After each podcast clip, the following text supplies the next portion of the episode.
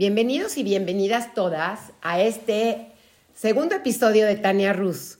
Ella es una sanadora, bueno, realmente es, nos ha enseñado a cantar con el alma, a expresarnos acerca del alma. Como les comenté la vez pasada, tomé un curso con ella y realmente fue algo impresionante. Entonces, nos quiere platicar acerca de las, sombras, de las la sombras humanidad. de la humanidad, que es muy importante que la escuchemos. Yo soy Joy y este es un nuevo episodio de Sal y Pimienta. Bienvenida. Hola, Tania. Encantadísima de nuevo. Te Bienvenida, cuento. Tania. A ver, platícame. Pues hablando con Joy, eh, en estos tiempos, estamos hablando de lo importante que es eh, aprender de las sombras de la humanidad, porque cada vez hay más apertura a los mundos espirituales, a las conexiones, a las dimensiones, a cosas que, que parece que, que tenemos que abrirnos para subir la frecuencia y mil formas que hay que me parecen maravillosas, pero yo siempre pongo atención en lo más bajo, en el sentido de que si yo soy muy espiritual, pero luego con la persona que tengo delante no soy capaz de llevarme bien, estoy jugando a las sombras de la humanidad. ¿Y qué son las sombras de la humanidad? Pues veréis, las sombras de la humanidad son las sombras del masculino y del femenino. Estas sombras vienen desde hace ya, pues desde que inició la humanidad en este juego, Ajá. es una manera de sobrevivir quitando energía al otro. Y todos aprendemos a quitar energía al otro y a entregar nuestra energía para sobrevivir y encajar en un sistema. Por eso hay veces te sientes tan drenada que vas con alguien y dices, ¿qué me pasó? Exacto. Mm. Entonces, ¿qué pasa? Cuando somos pequeños, todo niño no es capaz de sobrevivir solo, necesita mucha atención. ¿Qué hace un niño? Es vida, pero drena a los padres, porque necesita tanta atención que drena, drena, drena. Sí. ¿no? Entonces, va a haber como varias maneras de drenar y cada uno en su supervivencia va a aprender a hacerlo de un modo, el, el modo que mejor le, le venga. Pero esto no viene, no viene de los niños, realmente viene de que la figura humana para sobrevivir, pues el hombre en las guerras ha tenido que imponerse, entonces era matar en las guerras, ¿no? O matar o me matan. Entonces aprendió que, que la manera que tenía de mm, absorber esa energía era a través del poder. Por eso para a veces el hombre es tan poderoso y tan necesario el poder, ¿no? Sentirse valorado, poderoso, eso nos genera la sombra del masculino, que sería el masculino alto y el bajo. El alto es la parte mm, en sombra, claro, colocado, todo es maravilloso. En sombra sería la parte impositiva, la parte mm, prepotente, arrogante, que arrasa con el resto porque quita el poder de los demás. Uh -huh. que todos conocemos como energía el líder el líder se puede no, decir un líder no tiene por qué ser no porque sí porque un líder debe de ser totalmente lo contrario un líder ha de ser una persona que sabe ver a los demás y sabe darle a cada uno su sitio. Y es la persona que normalmente se debería elegir un líder porque es la persona que sabe ver a los demás. Y hace sentir a todo el mundo correcto. Claro, o sea. y sabe dirigir porque sabe lo mejor para todos, pero claro. siempre considera a los demás. Otra cosa es cuando ese liderazgo se malinterpreta como poder y entonces considera que tiene que mandar a los demás. Pero un buen líder no manda. Un buen líder es un gran ejemplo y sabe ver a los otros. Pero fíjate, Claro, en general, la diferencia. siempre pensamos como, no, un líder tiene que tener otras cualidades. Eso sería un masculino colocado. Un líder ha de ser una energía alfa, como los lobos, por ejemplo. Uh -huh. Voy a poner un ejemplo de que los alfa, no sé si has visto esta historia, que es que cuando van todos los lobos, los ancianos van los primeros para que marquen los, el paso de toda la manada y no vayan más rápido y no se queden fuera. Los siguientes son los niños, los bebés, ¿no? los lobitos. Luego las mujeres. En el medio empiezan a ir ya los, mmm, los más jóvenes. Y el último siempre es el alfa, porque está controlando a toda la manada. Okay. Entonces, un alfa lo que está haciendo es ver las necesidades de todos y atenderlos. Entonces, se confía en, que, en su buen juicio.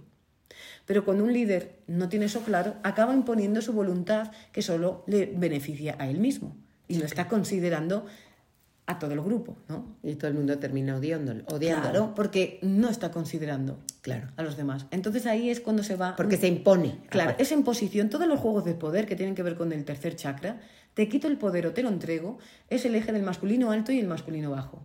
El masculino bajo suele ser la energía mmm, cobarde, que nunca se va a enfrentar, que se calla lo que piensa, que siempre se va a ir a... prefiere ser víctima a ser culpable porque ser culpable es un papel que no todo el mundo está dispuesto a correr. Sin embargo, la víctima tiene muchos beneficios. Uh -huh. Es bien vista. Ay, pobrecita, después de lo que ha hecho, o, o en masculino o en femenino. ¿no?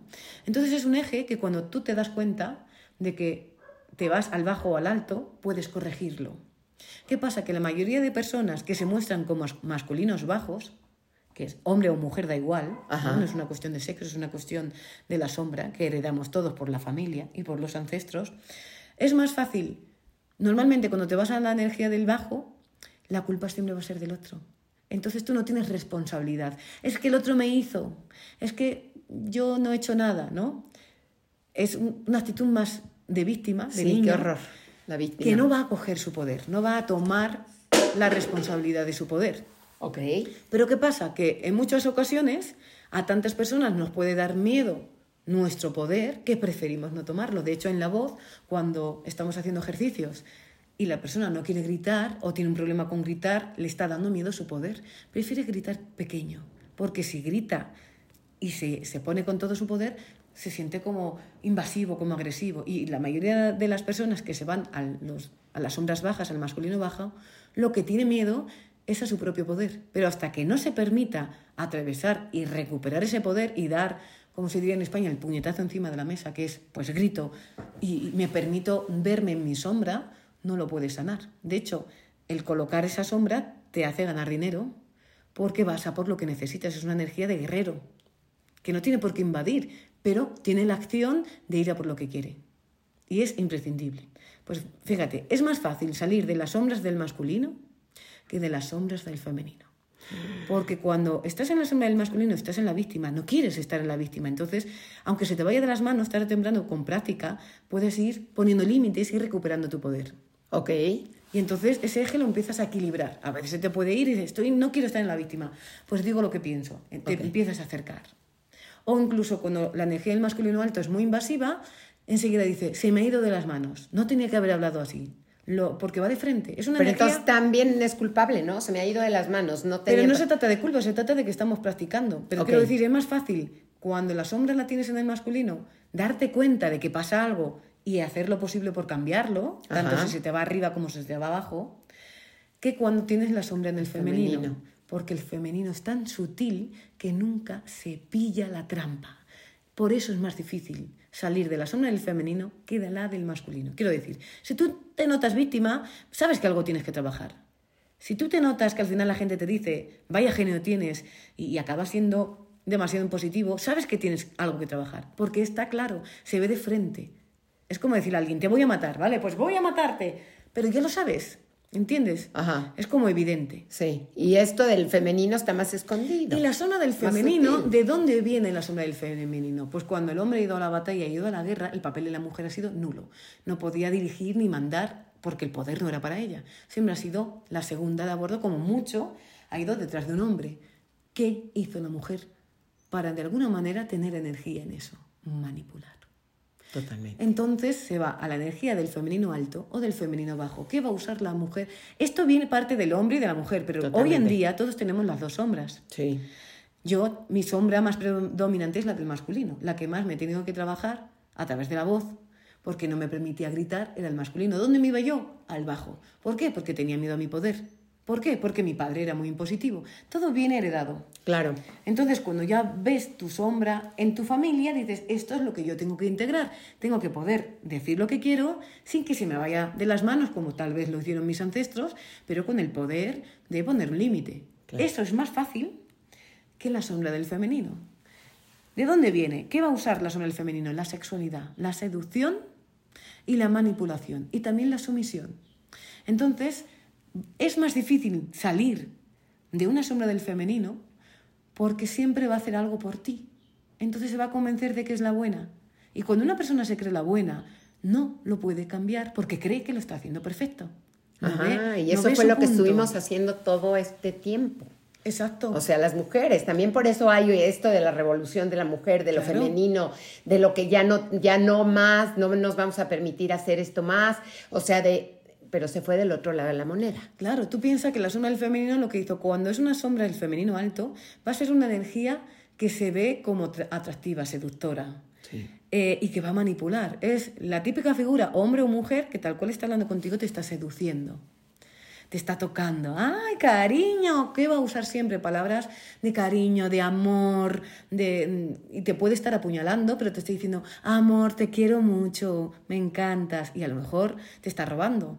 Pero tú no lo ves porque la forma en la que tiene de acercarse es tan suave y tan aparentemente positiva que la única manera de notarlo es porque lo notas en tu cuerpo. Notas que algo no va bien, pero tienes que escuchar tu cuerpo diciendo, "Mm, me está diciendo que está todo bien, pero yo siento que no. Pero no te lo está diciendo. Entonces, la diferencia del femenino alto y el femenino bajo es que, igual que el masculino alto es impositivo, y aquí mando yo, el femenino alto en general lo que va a hacer siempre es dar. Da primero. Te invito, todo claro. Te va a generar una deuda. Wow. Esa deuda significa. Porque si no te Pero va a esa deuda la tienes que pagar. La vas a pagar y cara. Uy. Porque no te va a decir cuál va a ser el intercambio. Claro. Esa es la trampa. Te empiezan a dar, es, una energía que cuando nosotros lo hacemos tenemos que pillarnos. Empiezas a dar como, y, ay, yo lo hago porque quiero, pero en el fondo todo tiene que estar en equilibrio. Entonces, cuando una persona empieza, ay, yo te lo regalo, pues te llevo aquí, Sí, o sí, sí, sí. lo que sea, dices, qué encantadora esta persona, pero se está colocando en una posición por encima de ti donde no te está dejando Totalmente. ser de igual a igual. No, y te- donde te va a cobrar. Y te lo va a cobrar en el momento que la persona quiera, de repente te va a pedir algo que para ti a lo mejor no es posible o que ni siquiera sabes, y entonces va a remeter toda la sensación de culpa hacia ti, después de lo que he hecho por ti, qué desagradecida eres, cuando va directa, Claro. pero puede ser aún peor, Indirecta. indirecta. Y esa iríamos también a la sombra del femenino bajo. El femenino bajo también da, pero desde la sumisión. Te ayudo, yo lo hago. Siempre es como muy amable, pero por abajo Wow. muy sumisa. Entonces dices, qué lo buena que es esta persona, No, pero si siempre está dando. Ya, pero de repente esa persona empieza a generar un sentimiento de culpa. Es lo típico de cariño. Me voy con los amigos el fin de semana. Y la otra persona dice, tú sabrás. No te he dicho, me está molestando porque en- en la actitud del masculino diría, Sí, sí, sí. me parece mal porque llevamos no sé cuánto sin quedar y no has pensado en mí. Eso sería ir directo. Claro. En la sombra del femenino bajo diría, tú sabrás. Tú sabes lo que tienes que hacer. Es como no decirle a la persona nada, pero dejarle mal. Totalmente. Entonces, luego la persona viene, te va a dar le va a dar a la otra persona el beso y le quita la cara. Ay, no, es que estoy mal porque el fin de semana. Es un chataje emocional que es indirecto y que va a arrasar con la otra persona donde nunca va a saber qué tiene que hacer bien porque nunca va a hacer nada bien. El poder que tiene sobre la otra persona desde la culpa es aterrador. Sí. Y sin embargo, si esa persona le dices, estás manipulando, no, pero si yo soy muy buena, si yo, mira todo lo que he hecho por esta persona. Por eso no cambia. Por eso es más difícil salir de la sombra del femenino que de la del masculino, porque se convence de que yo lo estaba haciendo bien ya, pero lo has estado haciendo para generar una deuda. Totalmente. No has permitido que la otra persona te equilibre. Porque Totalmente. para eso tendrías que haber usado tu acción del masculino y decir, no me va bien esto. Y empezar a equilibrar. Entonces la otra persona a tiempo empieza a saber lo que quiere. Sí, también él, ¿no? Claro, también la persona, él o la de- la o persona sea, de que enfrente. claro. Claro. ¿Y, y qué es otra cosa que hace la sombra del femenino? Como no va a hablar claro, nunca, no va a ir de frente, lo va a hacer indirectamente y va a usar a terceros. Por eso es tan aterrador. Porque de repente, y lo han- esto lo han hecho mucho las madres. Yo me di cuenta, yo me di cuenta que mi, yo siempre había puesto a mi padre como el malo de la película, ¿no? Mi padre, Sí, sí, agresivo. sí. Hasta que me di cuenta que mi madre no era tan buena. Claro. Porque ¿qué hacía mi madre como han hecho tantas madres? Lo que me ha hecho tu padre. Lo que me ha dicho tu padre. En ese Ay, momento, Tania, ¿dónde me- ¿cómo hemos caído en ese papel? porque son las sombras de la humanidad que han sido para sobrevivir cuando la mujer, y así hablo de la mujer, no se ha podido defender, ha guardado esa rabia, esa energía asesina se llama en las constelaciones. Como yo sí no me he defendido, sí voy a hacer que mis hijos o otras personas lleven mis batallas. Y esto, en el otro podcast te hablaba de las emociones, de los tipos de primaria, segun- secundaria, elástica, y esta la veo que es la heredada, que es por herencia, alguien va a llevar esa carga asesina contra el otro. En general es hacia el sexo opuesto. Entonces, de repente, pues mm, tú odias a los hombres, por ejemplo. ¿Y por qué odias a los hombres? Porque las mujeres no pudieron defenderse y empiezan a hablar mal del hombre. Porque el hombre ha hecho esto, porque mira lo que ha hecho la otra, o, o de una mujer. Sí. ¿Cuántas veces pasa, que eso pasa mucho en las mujeres? Imagínate cómo funcionan los niños de, pequeño- de pequeños jugando. Los niños se pegan, tonta tú, pues tonta tú, y se pegan los Sí, dos, sí, y al final se abrazan, "Ah, somos amigos. Ah, perfecto. ¿Qué hacen las mujeres? Ay, tía, pues qué fea viene. Empiezan a hablar mal de otra, eso es el bullying, pero no, se lo- no va directamente, va indirectamente. Totalmente. Públicamente, denigrando a la persona, pero no. dici- O sea, como, porque es tan fea, ja, ja, ja, ja, ja, o cosas así donde denigras a otra persona públicamente, pero es una broma. Y eso de la broma está Uf. haciendo daño. Totalmente. Esa bromita, que es una bromita que va picando como si fuera un cuchillito, una agujita, al final mina la autoestima de esa persona y te la carga. Sin embargo, te, hubiese sido más fácil que te des dos empujones y que los dos tengan la capacidad de defenderse a que la otra persona, o cuántas veces en los trabajos llega a pasar que se empieza a hablar mal de alguien y al final echan a esa persona. Porque todo el mundo acaba odiando a una por los comentarios Sí, que a una la que le ha hecho otra persona. Totalmente. Eso es una sombra del femenino, que no va a ir de frente, va a ir indirectamente, pero cuando vaya a hablar contigo te va a sonreír y te va a decir, cariño, ¿qué tal estás? Te doy esto, te ayudo, ¿quieres esto? Siempre te va a llevar a una circunstancia donde aparentemente te está ayudando. Y a final de cuentas tú terminas siendo la víctima. Porque tú, primero que nada, o sea, estás escuchando que te dicen, pero todo el mundo está en contra de ti, pero tú Claro, piensas que es tú la víctima. Cuando tú de repente notas, porque es algo que se siente en el cuerpo, porque no lo puedes poner palabra, porque la sombra del femenino usa la palabra. Usa el saber decir, sin, ¿sabes? Con mucho Sí, talento, ¿no? sí, sí, sí. Cariño, mm, ay, esta ropa no te queda tan bien. Ay, Has siempre va- engordado unos cuantos kilos. Claro, siempre es algo que, que no es para enfadarte, Claro. pero que te va minando la autoestima y lleva tiempo. Entonces llega un momento que cuando vas a ver a X persona de repente no te apetece porque dices, es agradable, es maja, pero por lo que sea, que tu cabeza todavía no sabe por qué, no, estoy cómoda con esta persona, te ha ido drenando seguridad, confianza. Y de repente es algo que siente tu cuerpo. ¿Qué pasa? Que cuando alguien te está haciendo eso, muchas veces nos vamos directamente a la sombra del masculino y nos ponemos más asertivos, ¿no?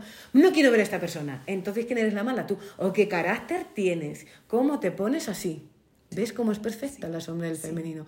Y los demás no pueden entender que esta persona que ha, ha tenido una facha maravillosa y Divina, encantadora, sutil de y- repente tú, por lo que sea, no te apetece estar con ella y dices, pues mira, no lo sé por qué, pero no quiero estar. Es algo que tu cuerpo siente. Y cuando tu energía lo siente, llega tu energía de rabia auténtica, que es poner límites, que viene por la energía del masculino, que, de- que cuando está colocada es maravillosa, y te dice, no vamos a ver a esta persona.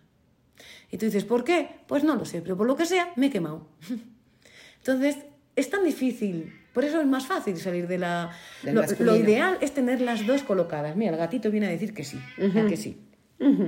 Tenerlas colocadas significa que cuando tú empiezas a, a poner límites cuando pasa algo, o cuando la persona te dice un comentario que por lo que sea luego llegas a tu casa y le está dando vueltas a, algo, empiezas a ir de frente. Oye, mira, es que a mí mm, pues, estos comentarios son soy sensible y no me van bien. Ay, sí, es una broma, pero a mí no me van bien. Para que nos llevemos bien, intenta no hacerlo, por favor. Entonces ahí empiezas a, usando esa energía del masculino, ya no en sombra, sino colocada, empiezas a hacer ver a la otra persona que tú no vas bien con eso. Entonces, si la persona quiere, intentará cambiar su actitud contigo, porque sabe que a ti no te va bien. Ahí empezamos a integrar el poderío de la energía del masculino colocado, que es asertivo, que es una energía paternal, que sabe cuidar, no paternalista, sino que sabe darle a cada uno su lugar y protegerse, sobre todo protegerse. No reaccionando, sino sabiendo como si llevaras a un niño. Mira, a mi niña pequeña no le gusta que le hables de su peso, por ejemplo, porque le hace sentir bien. Pues igual, pero en primera persona, a mí no me hace bien. Prefiero que no me lo digas. Ay, si es una broma, da igual. Mm, no me gustan las bromas, soy así. Ay, ¿cómo te pones? Me da igual. ¿Qué pasa cuando no te das cuenta exactamente qué pasa? ¿Cuál es el comentario? ¿Qué pasa? Cuando no sabes cuál fue el comentario, cuál es el comentario, pero te sientes. Pues te acabas yendo mal a tu casa. Porque por eso digo que la sombra del femenino es tan Sutil. sutil que manipula de una manera que la persona se lo cree. Yo todas las personas que conozco de sombra del femenino, aunque han hecho algo y les he explicado, es que hiciste esto. Ah, no, pero yo lo hice por su bien. Yo tenía una amiga que nos fuimos a un viaje a Egipto, eso fue con su marido, y, y de repente ella no quería ir con el marido.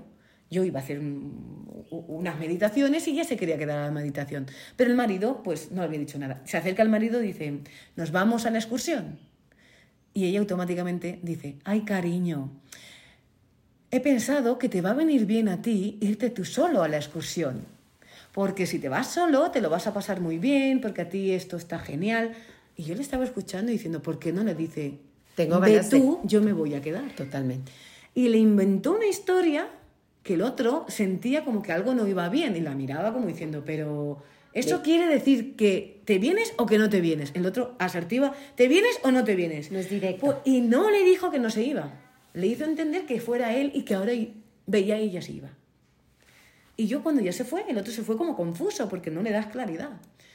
Se lo expliqué, le dije, tú no te quieres ir y no has sido capaz de decirle, me quiero quedar, vete tú. Era tan sencillo como decir eso. La otra persona tiene capacidad de asimilar que no te quieres venir y se va.